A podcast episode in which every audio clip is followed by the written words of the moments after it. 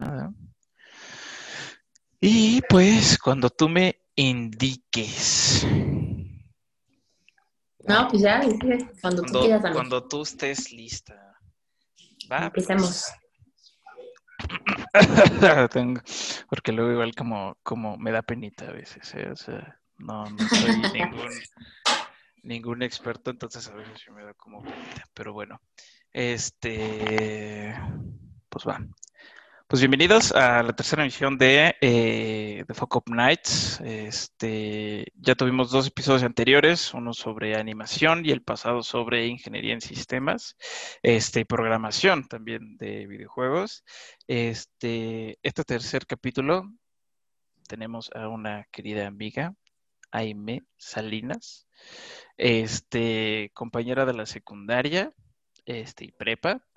Y este capítulo va a ser enfocado principalmente en, bueno, en la carrera un poco de, gastronomía, pero también como la industria restaurantera. Ella tiene, me parece que estuvo un rato trabajando para en Disney, en los parques, si no, me, si no mal recuerdo fue en Epcot. Este, creo que en la parte mexicana ella nos va a contar un poco más también de eso. Bueno, me gustaría que nos contara un poco de eso. Este, tiene su propia marca de no sé si es alta repostería o solo repostería, no sé cuál sea realmente la diferencia. También si digo, si digo alguna estupidez, por favor, corrígeme porque pues no, no. No sé del tema. exacto, no sé mucho del tema. Este, y pues me parece que ahorita también está trabajando en un restaurante. Este, entonces, pero bueno, sin más ni menos, este, pues dejo que ella se presente. Hola, soy Me, tengo 24 años y sí, como dice Diego, trabajé justamente hace un año en Disney, en Epcot, en el pabellón mexicano, en el restaurante San Ángel, que es la primera atracción, bueno, la principal atracción de, ese pabellón. Y regresando, inicié mi propio negocio que se llama Vi, que es este, enfocado para hacer pasteles, eh, no los típicos pasteles de chantilly así, sino más enfocado a lo que es, pues, el haber estudiado la carrera, ¿no? Estudié gastronomía en la UM y, pues, hacemos pan, hacemos pasteles, este, hicimos roscas, hacemos pan de muerto, hacemos eh, una que otra cosita un poco más interesante como croissants. Y actualmente estoy trabajando en un restaurante en la Roma eh, que se llama Pigeon. Y pues he trabajado en más lugares todavía, ¿no? Pero, pero bueno, lo actual es eso, para resumir. Para resumir, este, pues bueno, ya empezando un poco en lo, en, el sazón, este, cuéntanos, ya que es como una pregunta que le estoy haciendo a todos, dentro del mundo laboral donde has estado, ¿cuál ha sido como tu mayor metida de pata? Una que te haya traumado, así que digas, híjole, sabes, aquí la cagué durísimo, donde dijiste, no, aquí me corren así a la verga, así de aquí, aquí, aquí fue mi último día, ¿no? Este, uno, que puedas, que bueno, que uno, que puedas contarnos, ¿no? Y si te gusta omitir nombres, este, pues también. Pues una vez, eh, haciendo prácticas en una panadería muy reconocida aquí en México, eh, pues entrábamos súper temprano, salíamos bien tarde y así, y hacíamos, pues, masa en cantidades, sí, gigantes. Y un día eh, yo estaba encargada de hacer la masa de croissants, que es la más top. Y no fermentó, nunca. Nunca fermentó, nunca subió, nunca leudó esa cosa, eh, porque estaba congelada. Entonces la sacan y al momento de laminarla y poner mantequilla y todo, pues no funcionaba y no funcionaba. Total, resulta que yo nunca le puse levadura a la masa. Entonces, arruiné, detalle. Ajá, arruiné 12 kilos de croissants, o sea, toda la producción de un día. Yo dije, ya, valí que eso, esa masa terminó en mi cara, que pues el coraje, el jefe así, pum, la aventó y terminó en mi cara.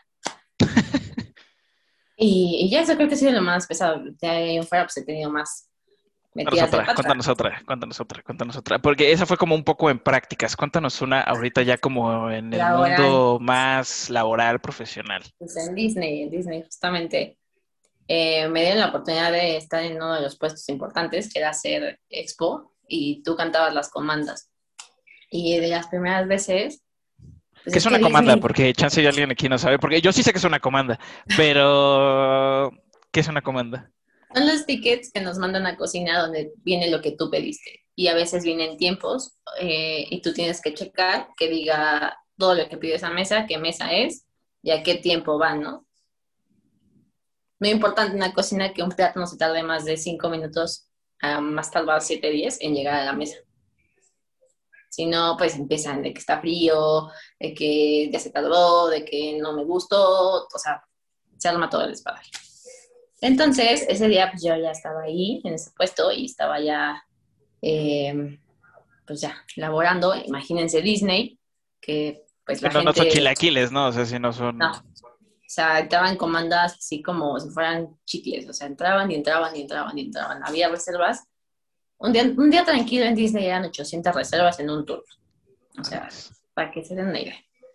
Entonces, pues esa cosa, la comandera, que es donde salen los tickets, no dejaba de sonar y salía y salía. Yo tenía una tira, así, me escondía la tira. y la comandera, que es donde ponemos los tickets, estaba llena y tenía un montón de tickets ahí acomodados. Pues no salían y no salían los platos y yo sacaba y sacaba y sacaba. Total, yo no veía que esa cosa avanzara. Y ahí fue cuando yo dije, o sea, ya estuve a punto de llorar. Nunca he llorado en una cocina, pero estuve así a punto de llorar. De, no puedo. O sea, y yo dije, no sé para qué estudié esto. O sea, no sé. Pero lo logré sacar, todo salió bien después. Pero sí, ese, en ese momento yo estaba que lloraba, lloraba, gritaba, eh, nada más respiré, así como que me fui un segundo y dije, a ver, esto tiene que parar, porque si no, no voy a salir jamás y ya gritándoles, aparte es Disney, entonces a Disney no puedes gritar, no puedes ser una mala persona, tienes que ser feliz todo el tiempo. Inclusive detrás de la cocina, ¿no? Detrás, de, detrás del elenco tienes que estar feliz porque pues no les puedes faltar respeto a nadie. Aquí en México te gritan y te dicen groserías y te traen así, te avientan los platos, pero allá, wow, o sea, no se puede. Entonces, imagínate todo el estrés, todo el coraje, todo, todo el ah, porque en sí es parte de que el equipo no está reaccionando como tú quieres. Entonces yo ya respiré y dije, a ver chicos, por favor, seamos un equipo. Y por mi mente es como, hijos de... sí, todos. Sí. Esa creo que ha sido la peor en el ámbito laboral. Es que ya tener que lidiar con tantas órdenes. O sea que yo, este, bueno, ya lo habíamos platicado un poco antes, pero igual yo también tuve la oportunidad de ser, de trabajar dos veces como mesero en trabajos así como, pues en lo que estaba estudiando o cualquier otras cosas así. Y pues no son chilaquiles, ¿no? O sea, las cosas tienen que salir y hay un, o sea, no, no, no se te puede pasar porque es que, ay, ay, pues no sé qué, este, el fulano pidió tal cosa, ah, bueno, pero, y la cosa lleva tal cosa, tal cosa, tal cosa, la pidió para el primer, segundo tiempo, ¿qué le vas a llevar primero? No es como de la gente que, o sea, no es como, no es tan sencillo. O sea, toda esa lista que yo tenía, o sea, me daba como 30 vueltas esa cosa, o sea, era una listota siguiendo y tenía yo que estar checando que entraran aperitivos, porque esos son los que se tenían que ir. Entonces yo iba viendo, así levantaba mi papel, y era como aperitivo, entonces yo lo mandaba y lo mandaba y lo mandaba. Entonces yo tenía que saber qué mesa de aperitivo había mandado para yo saber qué ticket tenía que seguir después. Entonces era como un... No, está, está, está, está muy perro. Eh, sí, sí es, sí es todo un mundo. Aparte, no, y aparte con la presión, se te olvida, este, no, está... Las alergias. También. Y sí, sí, yo justo uno, uno en el que estuve fue de, comida oaxaqueña y de, ¿cómo se llama? Y de, ah, por ahí de Sonora, se me olvidó ahorita, de Ensenada, de Ensenada y de comida oaxaqueña, entonces pues también eran muchos mariscos y cosas así, entonces pues había que también estar al pendiente de eso. Híjoles, no, pues sí, y a ver, cuéntanos de lo que tú has visto un poco diferencias entre, aparte de lo de Disney, de, digo, de que en Disney la gente tienes que ser como muy lindo y muy amable todo el tiempo, diferencias entre la cocina de lo que viviste en Disney y una cocina de, por ejemplo, ahorita donde estás trabajando aquí en México. Esto pues para chavos, por ejemplo, que no tienen idea, que están egresando o que apenas están en las prácticas de gastronomía o de, porque sé que pues, en hotelería también ven, tienen parte como de, de, gastronomía. Sí, pues esta carrera prácticamente sería eh, hospitalidad. O sea, se engloba en esa parte que es eh, hotelería, turismo y todo eso. ¿Por qué? Porque pues, los hoteles tienen restaurantes, ¿no? Y comes, ¿no? Pero las diferencias entre una cocina gringa y una cocina mexicana son muchísimas, empezando por el equipo. O sea, el equipo es de primer mundo allá. O sea, aquí trabajas con maravillas. Aquí en México he trabajado en cuatro lugares, cuatro restaurantes eh, importantes, o sea, muy conocidos. Uno fue Tetetlán, que está en el Pedregal, y era una cocina bastante grande, pero en equipo bastante eficiente. Aquí en México eh, ocupan muy poco equipo. O sea, con una plancha, una, la plancha es una estufa prácticamente, que solo es una plancha, solo es una tabla de metal, que es ahí donde tienes todos tus, tus sartenes calientes. Igual se puede llamar piano, tiene un hoyo en el centro. Y el calor es del centro para afuera. Y hay estufas donde están tus sartenes. Y hornos. Aquí los hornos, en México, pues son eh, unos Rational, por ejemplo, que es una marca muy conocida, pero no son tan, tan novedosos como los de allá. Allá, por una sola cocina había tres hornos. Aquí hay una, un horno. Y eso lo tenemos que ocupar siete personas, ¿sabes? Entonces, no, a ver, que no, no solo eso. Y, y, por ejemplo, eso es como un poco hablando del equipo, ¿no? Porque, bueno, a mí, te digo, me tocó en algún momento meterme atrás en la cocina y yo me acuerdo que así las cosas pues hechas como pues tipo una típica cafetería. Me acuerdo que una mesa que se tenía en esa, en esa cafetería, la verdad es que no voy a decir pues, ni nombres ni nada, pero yo frecuentaba esa cafetería, ¿no? O sea, porque era cuando yo vivía solo. Entonces, pues yo a veces iba a desayunar ahí, a veces iba a tomar un té, un café o cualquier cosa así. Y ya después dije, bueno, pues una lana extra y me metí a trabajar ahí y dije, oh Cristo Rey, no vuelvo, vuelvo jamás a comer aquí. Así jamás, jamás, jamás en mi vida voy a, voy a, voy a volver a venir a comer aquí, ¿no? Al nefasto, ¿no? Este, creo que una mesa donde cortaban las cosas era esta mesa, pues las mesas plegables blancas. ¿No? Las que utilizas para una fiesta o algo así. Y pues obviamente cuando cortas, pues obviamente se vuelve, pues se vuelve como un poco poroso, ¿no? Entonces obviamente son restos de comida que luego ni siquiera se pueden limpiar. No, no, no, horripilante. Horripilante todo eso. Estás hablando de calidad, ¿no? De limpieza y así. Sí, sí, no, ya, yo me acuerdo que eso fue bastante feo. Pero, y por ejemplo, yo sé que hay, bueno, obviamente tienes que tener un estándar de calidad en cualquier lugar al, cuando vas.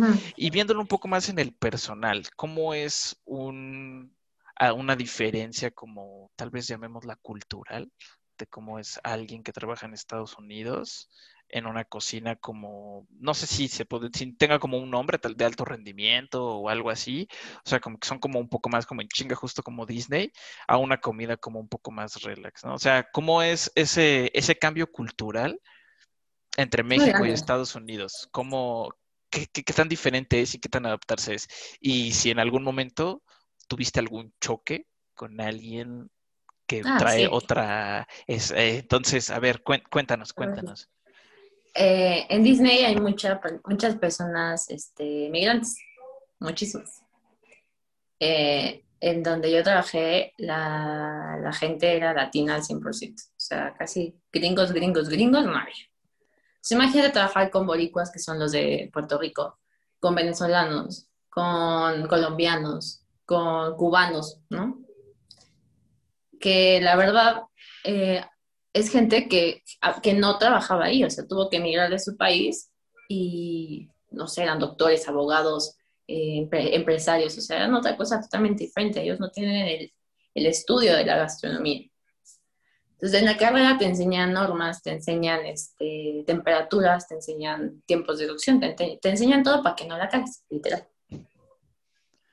Entonces, llegar allí y estar con gente que pues, no sabe, era pelear con, como tú dices, con temas de limpieza, por ejemplo. Los trapos, eh, no juntar pescados con carnes. Eh, y, y, también el tiempo de trabajo. Los mexicanos somos de... Estamos acostumbrados a trabajar más de ocho horas al día. Tristemente, tristemente. O sea, trabajamos más de ocho horas al día, doce si bien te va. Y allá, ¿no? Allá tenías que trabajar tus ocho horas, daban tus ocho horas y adiós. Sí, ya era problema del que llegara, ¿no? Ajá, si no llegaba tu siguiente reemplazo, ah, ni modo. Allá estaba acostumbrado al turno de la mañana y el turno, turno de la noche. Aquí algunos restaurantes lo tienen, algunos. Ahorita con la pandemia la verdad es que ese- esos turnos a muchas veces, o sea, en muchos restaurantes ya murieron. Y solo se van por una planilla. Entonces yo, por ejemplo, trabajo de, de 9 a 10 de la noche. Entonces sí es como agotador, pero uno mexicano está acostumbrado. Entonces llega allá... Espera, de, de 9 de la mañana a 10 de la noche. Sí, porque en mi cerebro dije, no, una hora es muy poco. No, pero No, sí, así, todo ese tiempo. madres, ¿y cuánto tiempo en medio tienes como, digo, de tiempo libre? Una hora para comer, media hora, cero. O sea, allá, por ley, tenías media hora, no, 15 minutos si, te, si, si nada más trabajabas tus 8 horas. Si trabajabas todo el día completo, porque te pedían doblar, si tú, y si tú querías doblar, trabajabas todo el día completo, entrabas a las 8 y salías a las 11 de la noche. Tenías derecho a una hora de descanso. Allá. Aquí, por ley, tienes una hora de descanso, pero evidentemente no tienes esa hora. Tienes que buscar eh, comer en algún momento del día parado, eh, tomar agua, eh, ir al baño corriendo. A veces ni vas al baño, ¿eh? O sea, Te, te olvidas de eso, ¿no? En, en el calor de la, de la movida. te olvidas, te olvidas. De comer también te olvidas. Ah, De hecho, hace dos días, no sé, no desayuné, no comí, no cené. Irónico, ¿no? Aparte, irónico. O sea, Y no lo recuerdas, no, no recuerdas, no llegas a tu casa y así, o sea, ¿por, mueres. por qué estoy anémico? Ah, no, quién sabe, ¿no? Sí, verga. tengo, o sea, sí, o sea, te preguntas tantas cosas que dices, no, o sea, pero es que estoy bien. No, no estás bien. O sea, ese era, creo que ese era uno de los temas que más, más, este, me pegaban, el hecho de que la gente allá eh, se quejaba por no tener, eh, por trabajar de más. Yo no aquí. Ajá, y allá te pagaban, o sea, si tú trabajabas una hora extra, esa hora extra te la pagaban. Aquí, tu horario podrá decir de 6 de la mañana a 3 de la tarde, y tú llegas a las 6 y sales a las 10. Y esas 7 horas que trabajaste más no son pagadas. Son porque tú te quisiste quedar. Y aparte, es- si te, y si te vas, es como así como de- de, aguas, o sea, no, no está chido que te vayas. Y allá no, allá, ok, vete. Pero era un, era un pleito y pleito y pleito de, de la gente floja, porque muchísima. Eh, nada más se encargaba de hacer lo suyo, un cachito de lo suyo, y lo demás era como de, "Ay, eso no me toca. Madres. Y era un tema que yo peleaba todos los días, todos los días. Y más cuando estaba en este, puesto que te había dicho antes, en Expo, porque la gente no se movía. La gente nada más trabajaba lo suyo y lo necesario y, y ya, o sea, parabas de contar. Y, y cuéntanos, porque eso justo se me, se me vino a la mente. Esto sigue aún en pandemia, porque bueno, bueno, apenas hace como dos semanas fue que expandieron el horario para los restaurantes, ¿no? Pero de hecho, pues estábamos en semáforo rojo. Este, y aún con todo esto del semáforo rojo, ¿qué tanta está la demanda desde, bueno, de, de- de lo que tú estás viviendo en, en donde Pues trabajas? fíjate que cuando estuvimos en semáforo rojo, por, por ley, se tuvieron que cerrar los restaurantes y no había manera de que entraran, ¿no? Ahí sí nos fue muy mal porque pues dependíamos de que la gente pidiera a domicilio. O sea, que entrara por Rapid o que entrara por Uber, ¿no? Esas aplicaciones. Pero este, no había días que no entraba ni una sola comanda, tenías que estar ahí todo el día esperando a que entrara algo para que lo pudieras sacar. Y apenas hace justamente dos semanas eh, se decidió abrir a solo exteriores, ¿no? Sí, dije. Apenas ya a partir de, mañana, de hoy ya podemos abrir el 20% adentro del restaurante, ¿no? Pero solo hasta las 7. Y eso sí ha elevado bastante las ventas, porque no, no se vendía, o sea, había días que se vendían 300 pesos, 1000 pesos, y pues paga el salario de 10 personas. Pues no había manera. Sí, pues no, no, no salen las cuentas, ¿no? Y lo que tienes que pagar de gas, de luz, de agua, de... Porque mantener esos refrigeradores industriales, pues no son, no es como que la cuota de luz te salga barata, ¿no? Entonces, Sí, sí, sí. Y el gas, el gas está prendido todo el día, o sea, porque pues, tiene que estar caliente, tiene, exacto. por si algo entra. Y ¿cómo son, para la gente que no sepa y que probablemente tú sí sepas, cómo es esta tarifa de Rappi, de todas estas comidas eh, que, bueno, todas comida de pedir? ¿El restaurante cuánto le saca? ¿No? Porque luego, ahorita a mí, a mí me, me, me molesta un poco la publicidad de una, de una de estas empresas, creo que se llama Wabi to You, que dice que costo sin envío. Y yo como de, bueno, bueno, culero, pero eso es lo que ganaría el que está pagando, bueno, eso, es lo que, ese es el varo que se está llevando el repartidor, ¿no? O sea, de dónde está saliendo o, qué, qué pedo, ¿no? Y aparte sé que los restaurantes creo que le tienen que subir como el 30% al platillo para que, porque es la comisión que se lleva a la plataforma, ¿no? sí, se supone, se supone que es un 70-30. O sea, 70 el, el empresario, el dueño del restaurante o el comercio que vas a transportar, y el 30% se lo queda Uber. Pero realmente no lo es, porque tú tienes que subir. Si tú subes que tu platillo va a costar 190 pesos, de esos 190 pesos, tú solo te vas a quedar con el 70. Entonces tienes que, subirle el otro 30% para que ya te salgan. Tú tengas un 100%. O sea, si yo sé que mi platillo está en 190 y yo ya lo englobé totalmente, ya, lo tengo que subir. Y eso va a costar. Pero todo el momento de subirle a esa plataforma, ya, ya tienes un 30% menos. Entonces tú tienes que subirle ese 30% para que pueda salirte la, la cuenta, porque si no, no te va a salir. Y, luego la gente se pone bien remilgosa. Bueno, eso a mí, bueno, a mí porque yo, porque como yo he vivido un poco esa parte, este, y, y, sí sé un poco por qué costaban tanto, pero la gente luego muchos se quejan en esas plataformas, ay, que está, estás muchísimo más caro, y es como, es como, bueno, amigo, pero un número uno que esperabas, dos, pues es, es una necesidad.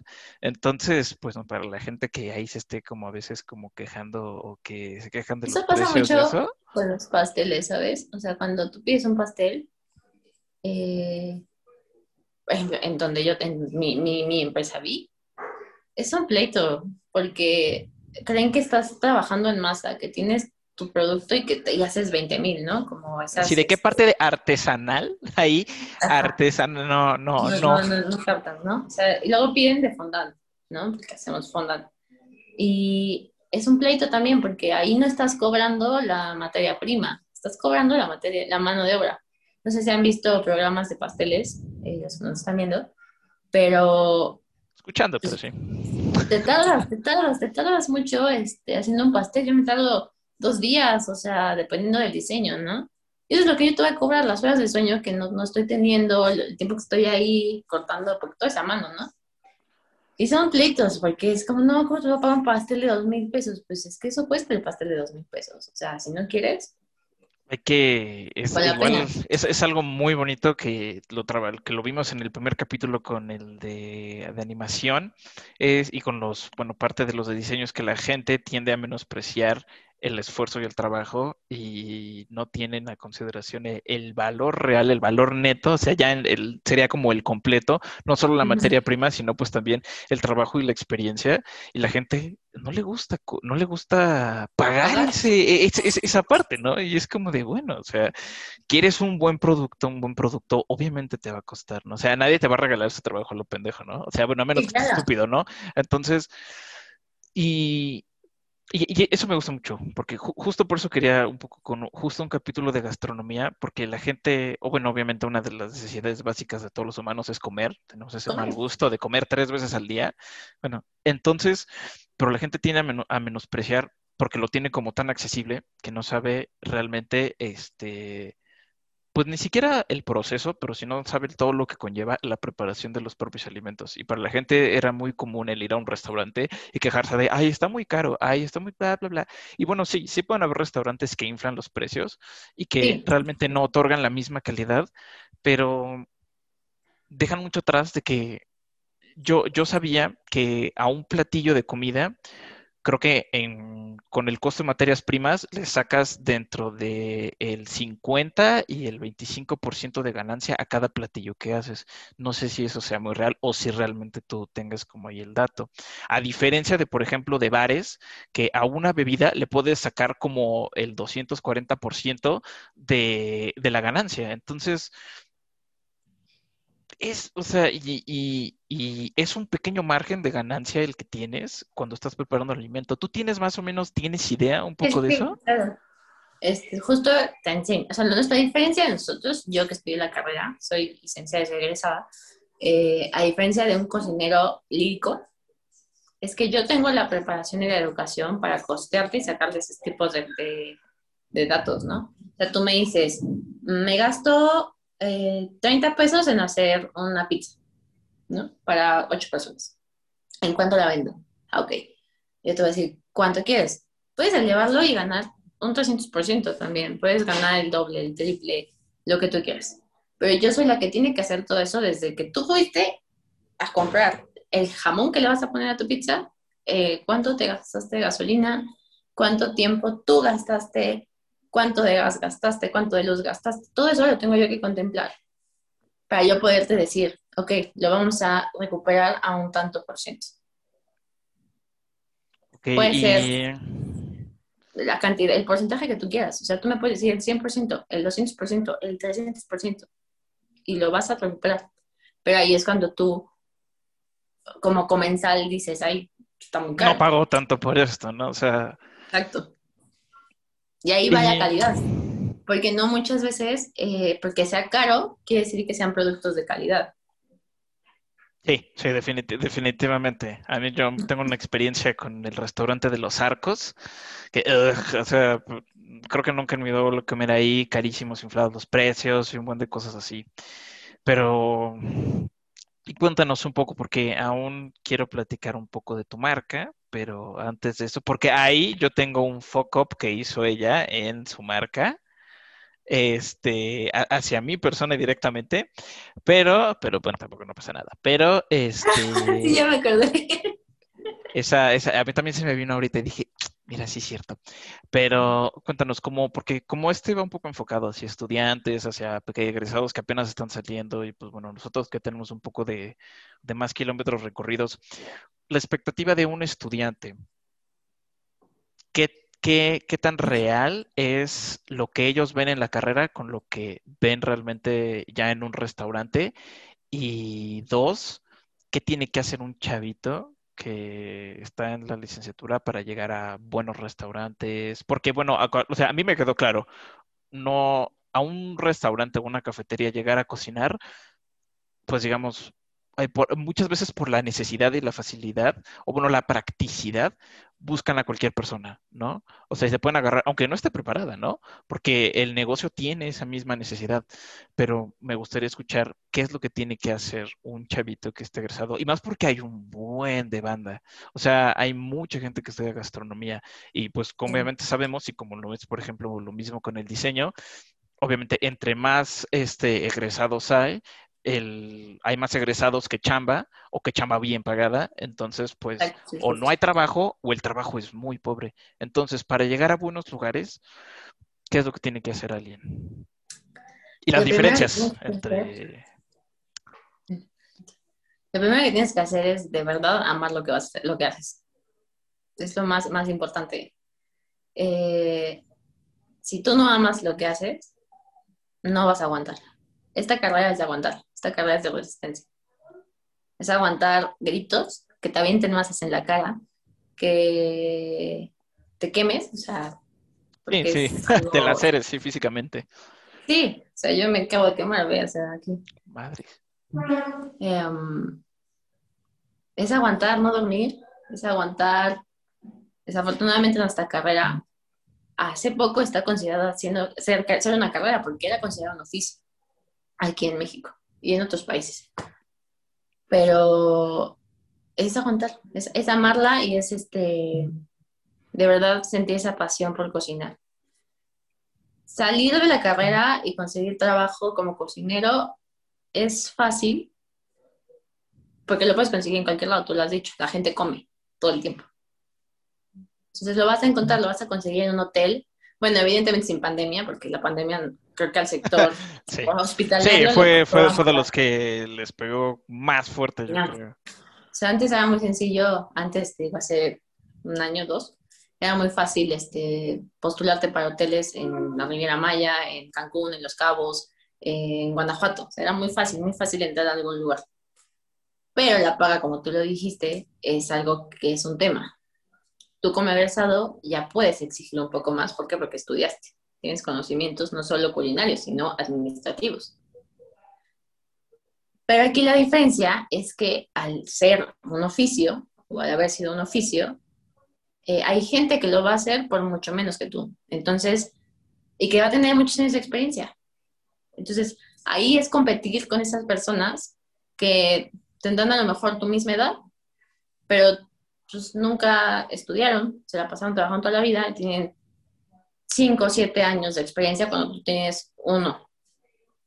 Y aparte te va, a cobrar muchísimo menos, ¿no? Justo eso, eso, eso me pasó, eh, justo en el restaurante donde, bueno, el restaurante, cafetería toda culera, este, tocó que la persona que estaba este, cocinando era alguien que tenía su propia banda de rock y yo quedé muy traumado de trabajar en esa cocina porque se metían mucha cocaína. Y yo estaba como de, vaya, ¿no? Así como de, el que el que hizo mis, mis molletes hace media hora, así de me vengo enterando que detrás de la cocina se mete líneas de coca como si fuera, como si fuera arena, ¿no? Así como dingue su madre, ¿no? Tope. Yo fumaba como chacuaco, una expresión muy mexicana, pero fumaba horrible, porque era, o sea, un estrés, es, es un estrés el que manejas, o sea, y desafortunadamente yo no me he metido en nada de esas cosas, pero muchos para aguantar esos ritmos eh, se meten, pues, lo que pueden. todo, marihuana, coca, eh, tachos perico, o sea, lo que sea, perico y coca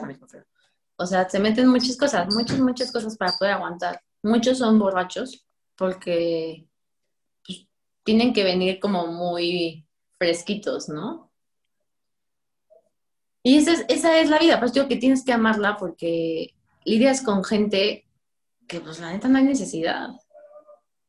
Pero es así, es, así es este ambiente. Suena, suena feo. Y, por ejemplo, si quieres entrar, y ahí pues, más bien esa es como más duda y curiosidad mía, este, si quieres entrar a un buen restaurante a trabajar, ¿no? Porque al final, digamos, no, no creo que todos los que estudian gastronomía, digamos, yo esperaría que todos piensen un poco más en grande y quieren llegar a aspirar a buenos restaurantes. ¿Cómo es ingresar a uno de esos? O sea, ¿cómo es el proceso de admisión? Porque mucho de lo que hemos estado platicando es qué les preguntan en recursos humanos, las personas, qué eh, son como el tipo de skill set que necesitan saber para poder entrar a un buen lugar. Y bueno, esta que es como un poco no tan ni artística ni matemática como los dos capítulos anteriores, sino es un poco más pues práctica. ¿Qué necesita un chavito que está saliendo de la carrera? O que está en prácticas? Realmente es, este, puede influir un poco los conectes. Desafortunadamente sí influye un poquito a veces. No diría que es lo más importante, diría que es muy importante saberte las normas, porque en nuestra carrera hay normas. Eh, hablo ahí de temperaturas, de sanidad, eh, de, todo, ¿no? Eh, hay un, o sea, que sepas los sistemas que se manejan en la cocina, las rotaciones. Pero esas son las cosas que te preguntan en recursos humanos. ¿Te sabes la norma tal? ¿Te sabes el distintivo H? ¿Te sabes el distintivo mariposa? ¿Te sabes este, a cuánto tiene que estar un pollo? ¿A cuánto tiene que estar la pierna? ¿A cuánto tiene que estar la pechuga? Eh, todas esas temperaturas te las preguntan si tú quieres estar en un restaurante con estrellas Michelin o en un restaurante eh, de primera, ¿no? Por ejemplo, Sud 777, ¿no? Saber eh, de higiene, también ver el tepulcro, eso es muy importante. Eh, nosotros no podemos, bueno, yo no tengo, pero los hombres no pueden traer barba. Sí, no, no, a nadie le gusta comida con pelo. No pueden traer barba, no pueden traer bigote, tienen que traer el pelo cortito o muy bien amarrado y ponerte cofia, ¿no? Nosotras que pues tenemos el cabello largo casi todas, eh, no tenemos que traerlo suelto. Tienes que estar trenzado, con colita de caballo, acá con el gel todo amigo. No podemos traer maquillaje, no podemos traer aretes, este, pulseras, collares. Se te va en, el, en la comida. Saber los tipos de contaminaciones, porque hay contaminaciones biológicas, físicas, químicas, em, saber proporciones, saber de costos. O sea, realmente saber lo que te enseñan en la universidad, que es la teoría, sí prestar atención, sí aprendértela, y sí, o sea, de verdad, sí tomártelo muy en serio. Lo práctico son las bases. Tú entras a una cocina, te vas a hacer de mañas y eso es lo que te va a hacer sobresalir.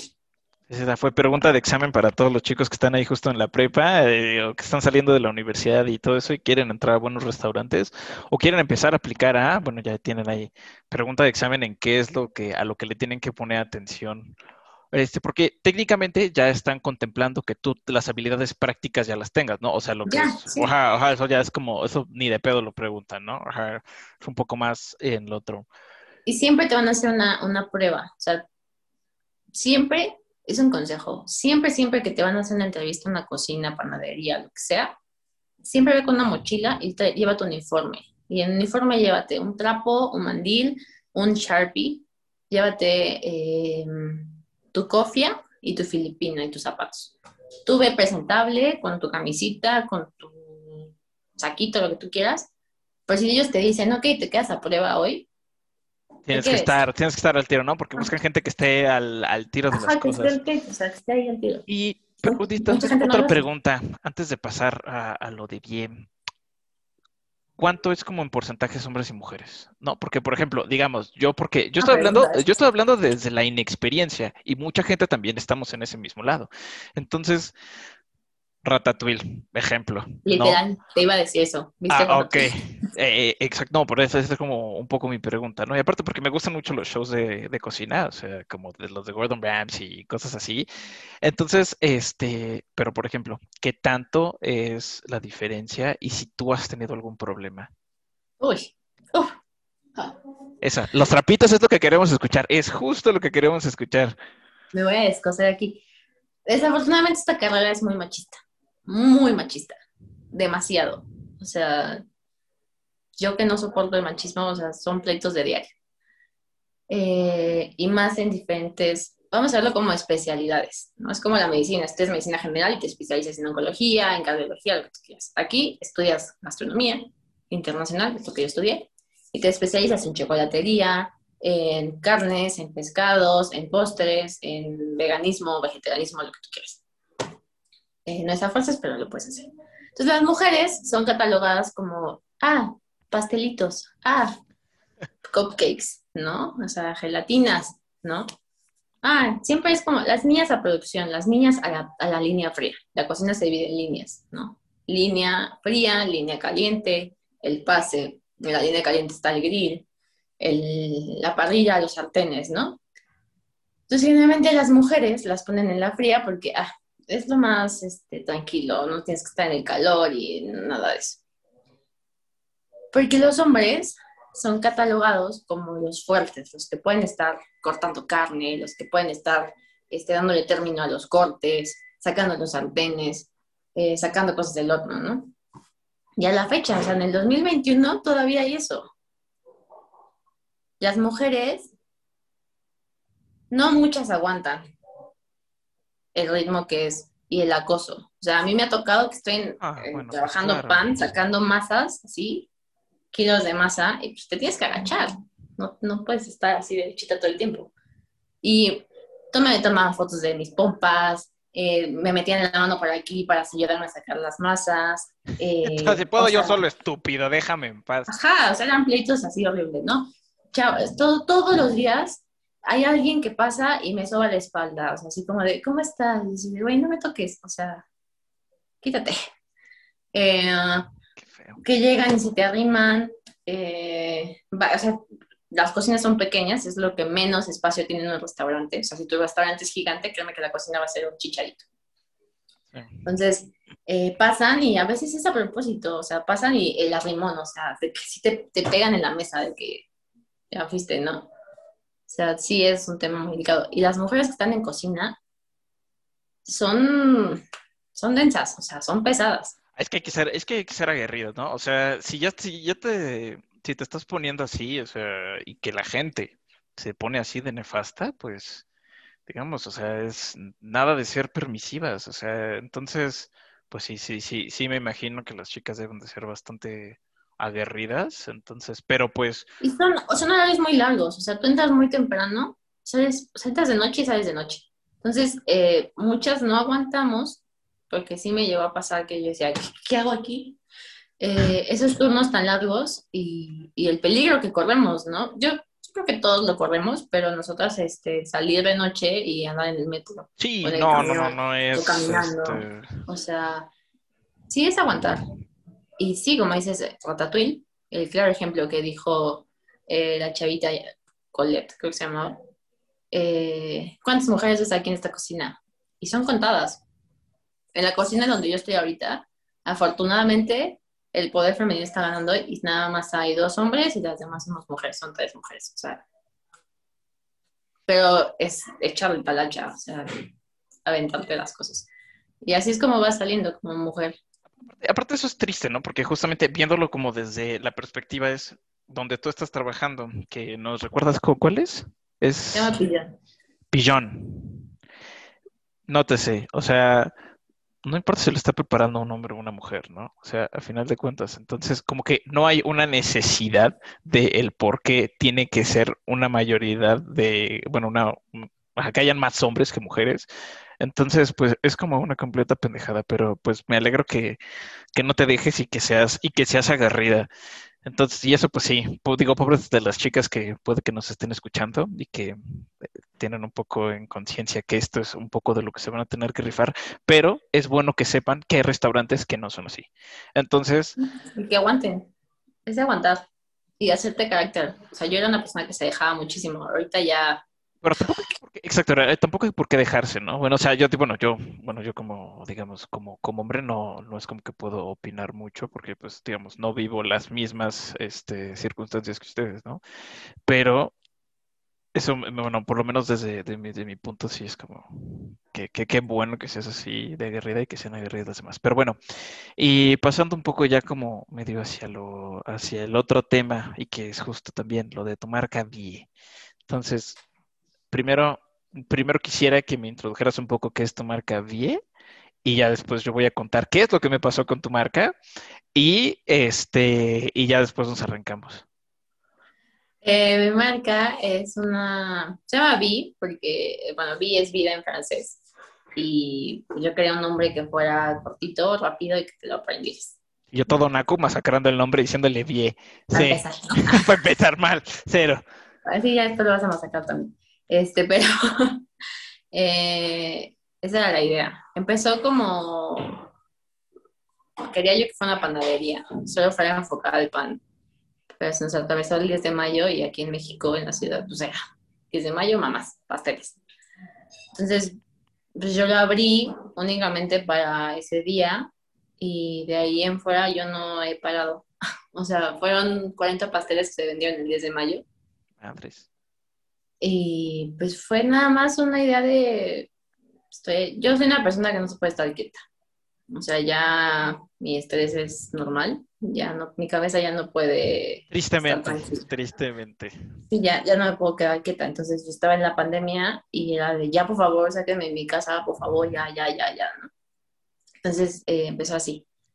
Y de ahí la gente era como, no, me, me encantó tu tarta, me encantó este, el pastel de chocolate, ya empezamos a sacar más, más, más, más, ya al grado de que, pues por semana teníamos siete, ocho pedidos, ¿no? O sea, era uno diario, dos diarios. Y ya después, este, pues ya no podía, o sea, ya era too much porque empecé a trabajar en este restaurante que te digo y se me juntó todo. Pero sí, o sea, hacemos pasteles mm, y, bueno, pasteles normales, nosotros no usamos chantilly, nosotros no compramos las cremas hechas, compramos, compramos los insumos para hacerlas nosotros. Sea, un poco más artesanal. Ajá, o sea, si tú vas a querer que sea con chocolate, yo te voy a hacer la crema de chocolate, yo no te voy a comprar la crema que venden en la tienda. Eh, los estabilizantes los hacemos, nosotros, eh, si tú eres vegano, te buscamos una solución vegana, si eres diabético, te buscamos una solución para, para controlar tu glucosa. Eh, y esas cosas, ¿no? De fondant, pues hacemos los diseños que tú nos mandes. No mucha gente nos deja, gracias a sacar nuestra creatividad, y nos dan un tema, no sé, Harry Potter, entonces ya, sacamos este, de ahí algo, ¿no? Eh, también hacemos pan, porque pues eso es lo que iba, era originalmente vi. Y sacamos pan de muerto de muchos sabores, que era un relleno de calabaza, de nuestro dulce típico calabaza tacha, eh, matcha, Ferrero Rocher y Turín, y el tradicional, ¿no? Y nos enfocamos a, sabores tradicionales, pero también sabores, eh, vamos a decirlo de alguna manera, gourmet, que no sean tan básicos, ¿no? O sea, nosotros no queremos ser comparados con pastelerías o, o tiendas muy conocidas que trabajan en masa, trabajan en cantidad. Nosotros queremos ser conocidos por... Un poco más artesanal. ajá, y porque te damos calidad. Nosotros buscamos nuestros insumos, eh, los conseguimos no compramos como en masa, no congelamos cosas, todo es como muy al momento, ¿no? Y pues nada, eso está, eso es eso ahorita. Eh, ya vamos a sacar una línea únicamente de pan para surtir eh, brioche, panes de caja, pan dulce, pan salado y cosas así. O sea, darle un poquito más, porque lo mejor que puedes hacer en esta carrera es emprender, emprender un negocio para ti. O sea, es lo mejor que tú consideras que puedes hacer. Sí, porque eh, a lo más que puedes subir es hacer un chef ejecutivo de ahí en fuera eh, no vas a ser nunca el dueño. Nunca vas a tener un porcentaje mucho más grande. Entonces, lo mejor que puedes hacer es emprender en cualquier ramo, porque la gente nunca deja de comer. Eso, eso, es lo bueno, o sea, siempre hay una necesidad.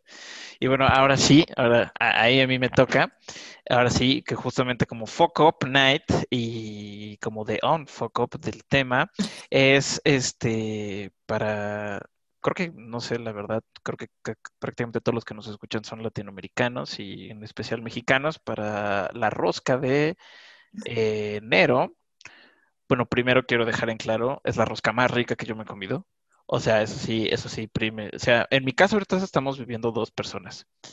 Mi mamá había comprado una rosca antes, y yo no me había enterado que mi mamá había comprado esa rosca y yo dije, chingue su madre jefa, pedí otra rosca. Entonces habían dos roscas y de buen tamaño en la casa. Obviamente la rosca de Superama, sí, esa se quedó arrumbada y la rosca de Vie, en verdad, ha sido la rosca más rica que yo he probado. Si no me falla la memoria, fue de zarzamora y... Esa. ¿Y qué otra cosa? Esa. Ajá, de que fue una, una, justo una rosca de queso con zarzamora no, o sea, inhumanamente rica, ¿no? O sea, en verdad, la, rosca más rica que yo, que yo, que yo he probado, y para la gente que me conoce, sabe que yo soy de, muy buen paladar y de muy buen gusto, porque como mucho y me gusta comer y siempre busco como muchas... Ajá, entonces, estaba deliciosa. Entonces, sí, por favor, sí les voy a pedir que, por favor, vayan a Y le pidan de lo que vaya a ir sacando, porque Miren, calidad de entrada sí. Parcialmente, porque justamente en mi rosca no habían muñequitos. Y aparte yo, yo, estaba así como de, bueno, a ver, ok, corto un pedacito. Pues no salió nada, corto otro, no hay nada, ¿no? Y me dice, no, no, no, sí, ahí debe de haber, ¿no?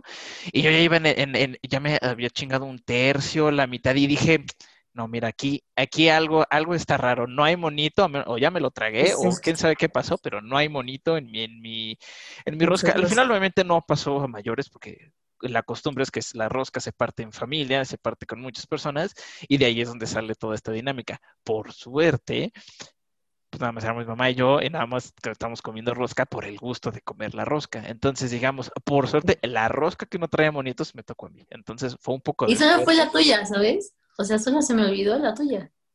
Pero pues, mira, al final de cuentas, esos monitos ni me, ni me vinieron ni mal ni bien, entonces, y disfruté la rosca todo dar. Entonces, pues bueno. Muy bien. Y... lo peor que te pase con amigos, eso es lo peor que te puede pasar. Sí, sí, porque justamente un año antes yo había partido rosca con una amiga chilena que vino y que ella justo obviamente pues todo este shock cultural de no, aparte en un pancito y le ponen muñequitos al pan y saber quién le sale el pinche pan, o sea, quién le sale el muñequito y cosas así. Entonces ahí, ahí hubiera sido una real tragedia, pero mira, por suerte no pasó a mayores y estuvo bastante buena la rosca.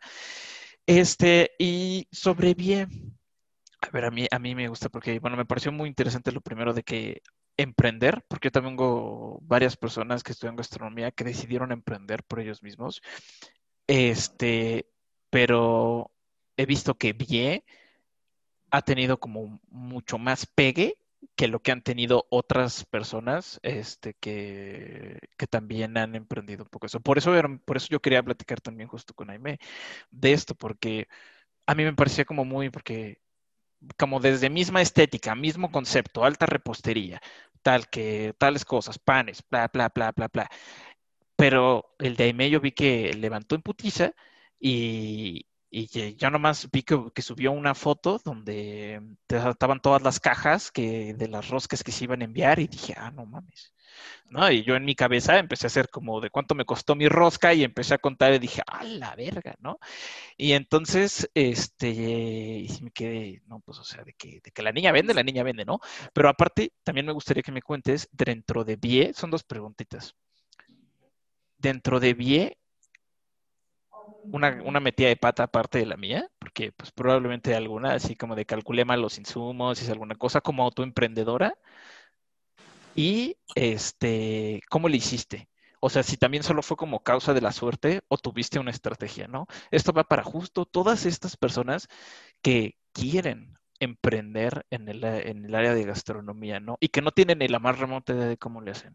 Entonces, esas dos preguntitas me encantaría. Lo peor que puedes hacer como emprendedor es pensar en chiquito. O sea, es lo peor que puedes hacer, que fue lo que yo hice. Yo pensé en chiquito, nada más 10 de mayo, póngale un nombre para que nos reconozcan y ya. Esto se me salió de las manos, los costeos no salieron bien, eh, ya pues mi bolsillo se fue vaciando ya me ya ponía de su cartera. Y era como de, ¿qué está pasando? Porque si estoy trabajando un montón, no estoy ganando, ¿no? Yo nunca me puse un sueldo, porque pues era como de, ah, dinero que entra de la rosca, pues es todo mío, ¿no? Entonces nunca me puse un sueldo como tal y pues era como, ah, me faltó champú, me faltó jabón, me falta la colcha con la que me duermo, bueno, o sea, se iba vaciando la cartera, se iba vaciando la cartera, se iba este, viendo el dinero tan rápido. Y yo, ¿qué está pasando, no? O sea, hubo un día, me acuerdo perfecto, que pues me tocaba comprar insumos para ciertos pasteles y yo no tenía dinero. Ya tenía apartado la fecha, ya tenía todo. Y ya como, ¿de, ¿de dónde voy a sacar mil pesos para comprar los insumos si no tengo ni un quinto, no? Ahí fue cuando me di cuenta y dije... Algo estoy haciendo mal. Algo está pasando, o sea, ¿qué, está sucediendo, no? Si, acabo de vender 30 pasteles hace dos semanas, o sea, como no tengo, no? O sea, ahí ya, ese fue un error, una metida de pata muy, muy grande. y al final, ¿cómo saliste de esa metida de pata? O sea, ¿qué, fue, ¿qué fue lo que hiciste platiqué, mal? Platiqué con un, un, este, un chavito igual, que, bueno, tiene 30 años, ya 6 años que esté muy grande, pero él este, trabaja en, se encarga de los envíos en barco, de muchas cosas, y tiene un puesto muy importante y sabe mucho de esta parte de la administración. So, hablé con él y le dije, oye, este, pues, ¿qué está pasando, no? Y ya fue cuando me dio la regañada de mi vida. Y te duele más porque es tuyo. Sí, es tu bebé. Es tu bebé, es tu dinero. Entonces dices, oh, y me dijo, ve, pues tienes que dar un sueldo, ve, esto está, está acá. Y nos la pasamos un día completo, de verdad, un día es el día que más me ha cansado porque mi cerebro se agotó. Haciendo tablas y tablas y tablas y tablas de Excel, este, ticket por ticket, sacando ticket de esto, de aquello, eh, haciendo tablas para checar cuánto gastaba, eh, checar el kilometraje del coche para ver cuánto habíamos gastado en gasolina. O sea, no. Y solo así, solo así pudimos salir eh, para que siga funcionando, porque si no... Pero ¿y qué tuviste, por ejemplo, que hacer? ¿Qué hiciste diferente de esa metida de pata que tú no sacaste nada allá cuando, por ejemplo, yo asumo que en la venta de roscas, que yo cuando conté las cajas eran más de 30, entonces... Sí, no, no sé, no mames. Entonces, este... ¿Qué fue lo que hiciste diferente? Pues mira, lo que sí hice fue darme un sueldo o sea, tomar mi tiempo de vida gastado ahí, porque yo regalaba mi tiempo, es lo más importante. Eh, costear bien los insumos, o sea, literal, eh, tener los tickets en mano para yo saber cuánto me había costado cada granito de azúcar, ¿no? Es una, es una exageración, pero cuánto me había costado, no sé, el domo de blueberries, ¿no? Que le puse de decoración. Contemplar las cajas, los listones que le puse, eh, los papeles que iban abajo de la rosca, o sea, todas esas cosas, ¿no? Que no, yo no hacía.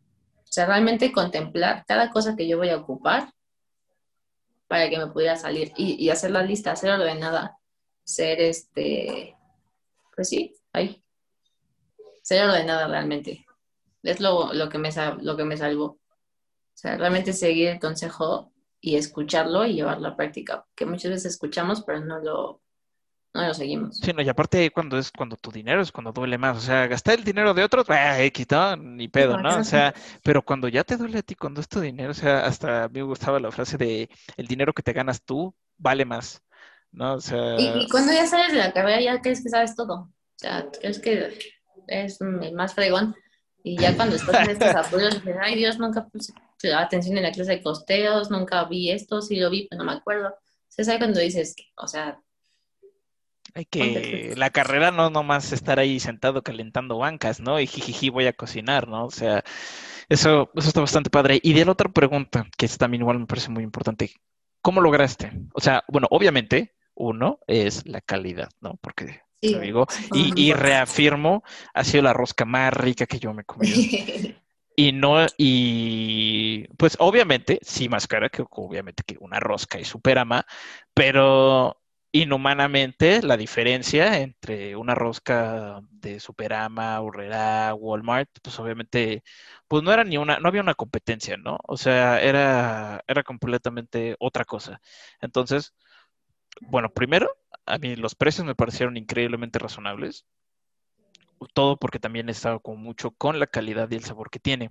Pero tú, aparte de eso, que digamos es como lo esperado, ¿no? No es como de, ay, pues es una porquería y mira, me fue súper chido, ¿no?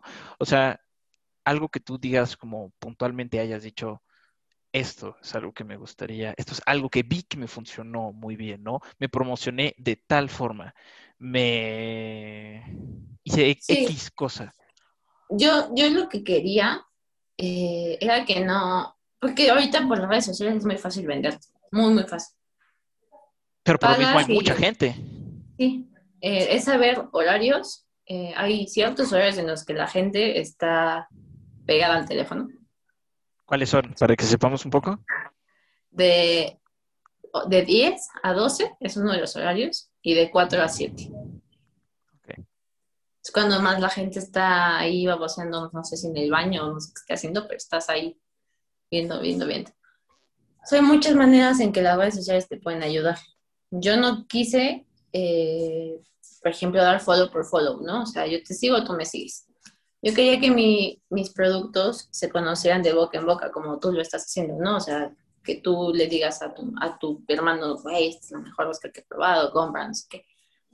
Y así funcionó. O sea, empezamos con esos 40 pasteles y de ahí la gente fue hablando, fue hablando, fue hablando, fue hablando, eh, promocionándonos. Eh, en Facebook únicamente yo compartía eh, en mi perfil lo que hacía, no sé, roscas, pasteles, Día del Padre, Día de la Madre. Y la gente que lo había probado lo compartía. O sea, yo nunca fue como de, oye, dale, dale, ¿no? y esa fue como mi, mi tirada. Ya ahorita nos vamos a empezar a meter ya en canasta rosa, en otras este, plataformas, pero porque ya, ya nos conocen.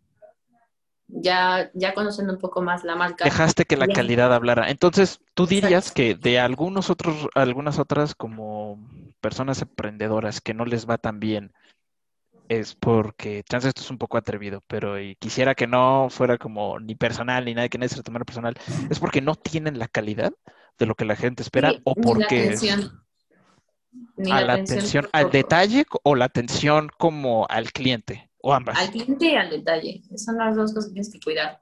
O sea, muchas veces, eh, por ejemplo, este cuando te pasó lo de los muñequitos, pues a mí me podía haber valido y decirte como de, ah, no le voy a contestar, ¿no? O sea, ya se la entregué, ya la pagó, ya me importó. Bueno, pues era pues ya no te podía hacer otra rosca, pero era como de, pues no, pues o sea, perdóname, discúlpame, pues el dinero lo veíamos, porque pues, tú estás pagando, realmente la rosca la pagas por la experiencia del muñequito, ¿no? Y... En mi caso no, y por eso quiero dejar ahí como la nota clara.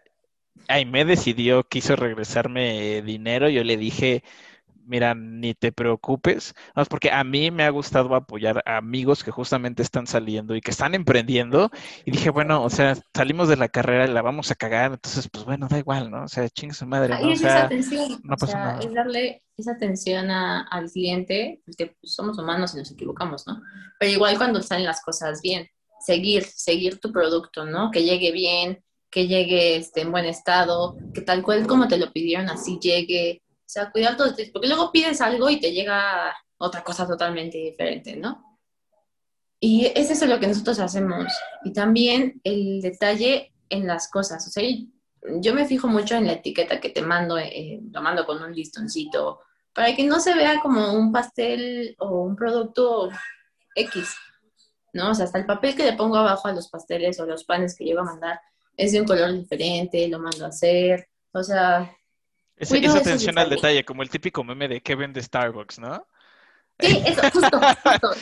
que te llamen por tu nombre. Para los que piensen que café, mal, tache, ¿no? Entonces, este, ok, eso, eso, mira, de hecho, ahí vienen consejos. Oh. Ha sido, me, me, me, ha gustado bastante y creo que ya deberíamos ir un poco cerrando porque también ya va para casi la hora 10. Pero vino consejos muy, muy padres y muy interesantes desde un estudiante de las diferencias entre el medio laboral aquí en México y en el extranjero, principalmente Estados Unidos, este, eh, lo que una, un estudiante necesita para entrar a un buen restaurante, el set de skills y el set de conocimiento que necesita. Y, pues bueno, con esto del emprendimiento de BI, desde horarios y de todas otras cosas. Entonces, la verdad creo que estuvo bastante, estuvo bastante padre, me gustó mucho. Ahora ya nada más como para finalizar, porque hemos estado hablando de, de B y todo. Por favor, tus redes y cómo te podemos encontrar. Y, pues ya eso estaría súper a toda madre, ¿no? Para que realmente pues buscamos que las personas que participan en este pequeño proyecto de un Up Nights pues también saquen algo de aquí, ¿no? Entonces, este, bueno, desde mi lado, desde personalmente, yo me consta y me le dije la otra vez, ¿cuándo hacen pan de caja, no? O sea, o sea, así es como de, porque yo es algo que quiero consumir y que ya vi que tú me puedes aportar, entonces pues yo quiero comprarte, ¿no? Porque lo vamos a sacar eso, eso me gusta. Yo he estado ya al pendiente a ver ya cuando vuelve a ser como época de pan. Este, entonces, tus, tus redes, ¿cómo te podemos encontrar? Si, si tus personales, si quieres, este, y si quieres también tus marcas, ¿no? Cuenta así, nada más dínoslas y también las vamos a dejar como en la descripción del podcast. personal es ahí, Aime, con doble E, guion bajo SA, y la de BI es BI.mx.mx. Esa es importante que la sigan. Ok, todo el contacto para Vi es desde ahí, ¿verdad? Sí, todo el contacto por ahí es este, en Instagram y bueno, en Facebook estoy como M Salinas y Vi está como vie.mx. Perfecto. No, pues esto sería todo y pues los siguientes capítulos que vienen van a estar bastante interesantes. Ahí tenemos como el preview. Eh, el siguiente que se viene en grabación va a ser con una amiga eh, diseñadora industrial que también abrió su propia marca emprendedora. Vamos con, con puro, con, puras chicas. Vienen, bueno, vino ayer, bueno, que grabamos con Hanna. Este viene Aime, que justo estoy, bueno, eh, estamos grabando ahorita con Aime y mañana viene Sonia. Entonces, este entonces, pues va, pues muchísimas gracias, Jaime, por apoyar este pequeño proyecto. Ya se me está quitando un poco la pena, ya después de un par de grabaciones. Este, pero pues muchísimas gracias, ¿va? Entonces, a todos los que nos escuchan. Gracias a todos. Besitos. Saludos a la familia.